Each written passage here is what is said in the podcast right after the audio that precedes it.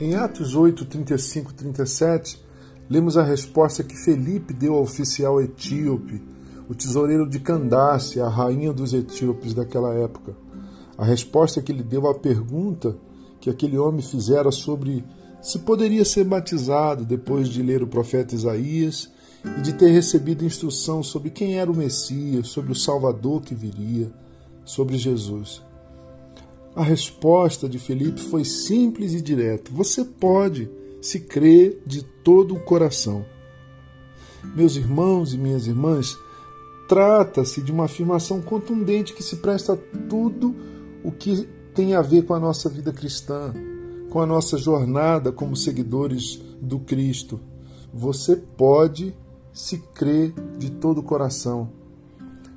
Você pode ser um filho de Deus, você pode fazer parte da família de Jesus, você pode ter vida eterna, você pode desfrutar da paz que excede, que ultrapassa, que vai para além de todo o entendimento, de toda a compreensão e lógica humana. Você pode se crer de todo o coração. Você pode vencer as tentações e o tentador, você pode ver a sua família sendo transformada, você pode ser curado física, emocional, espiritualmente. Você pode se crer de todo o coração. Você pode ver mudanças na sua vida profissional e financeira. Você pode experimentar a salvação no casamento, do seu casamento, dos seus filhos. Você pode reaprender a amar seus filhos e vice-versa. Você pode se crer de todo o coração. Quem crê verá a glória de Deus, disse Jesus a Marta antes de ressuscitar seu irmão Lázaro. Se a sua fé estiver de acordo com a vontade de Deus, porque esse é o limite da nossa fé. Nossa fé precisa estar de acordo com a vontade de Deus. Se a nossa fé estiver de acordo com a vontade de Deus, nós podemos experimentar respostas, respostas de Deus e tudo nos será concedido na oração, disse Jesus. É por isso que somos chamados de crentes, porque cremos. Crente crê de todo o coração.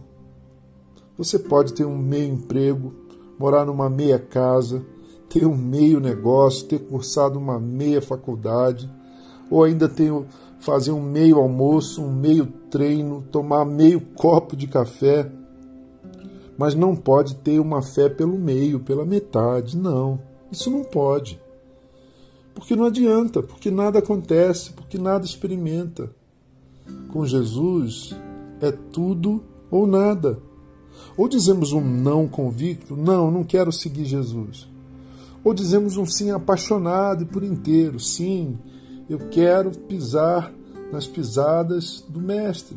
Eu quero andar nos passos dele, viver a vida como ele viveu, me tornar parecido com ele. E então as promessas que ele nos faz, por exemplo, a promessa de nos conceder descanso, paz, alegria, esperança, uma alma sadia, uma vida abundante, salvação.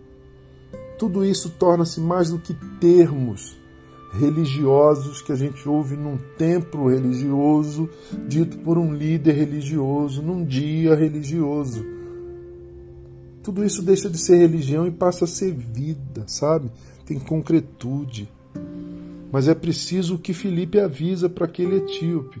É preciso crer de todo o coração. Como assim, crer de todo o coração? Você pode estar perguntando. É crer com vontade é crer com força, é crer com perseverança. Eu diria crer até com o nosso corpo, quando nos ajoelhamos e oramos, e o nosso corpo, a nossa voz, a nossa intenção demonstra a nossa fé. É claro que é o próprio Deus que nos capacita a crer assim, porque a fé, meus caros, minhas caras, a fé é um dom, a fé é um presente de Deus. Essa é a verdade. Noutras palavras, o que eu estou partilhando com vocês nesta manhã é que a vida com Deus é uma questão cardíaca. A gente pode colocar nesses termos. Se não crermos de todo o coração, nada feito. Nada feito. O profeta Jeremias já avisa algo semelhante no capítulo 29 e verso 13 do seu livro. Ele diz: Vocês me procurarão e me acharão. Deus falando por meio de Jeremias. É claro, vocês me procurarão e me acharão quando me procurarem de todo o coração. Talvez, amados, amadas, gente querida, talvez nossa experiência de Deus deixe tanto a desejar pela falha do nosso coração em crer. Não buscamos com o coração por inteiro. Ah, orar por orar é perda de tempo. Ir a um culto, participar de uma celebração cristã por participar, é desperdício de energia, gente. Ler a Bíblia por culpa ou por curiosidade nada acrescenta à nossa fé e espiritualidade.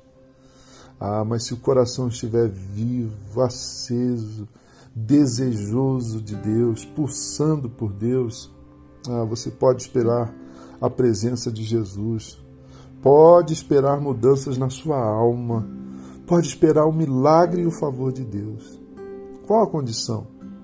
A condição sine qua non, como diziam os antigos. Qual é a condição sem a qual não se experimenta Deus? Felipe responde: se você crê de todo o coração. Você crê?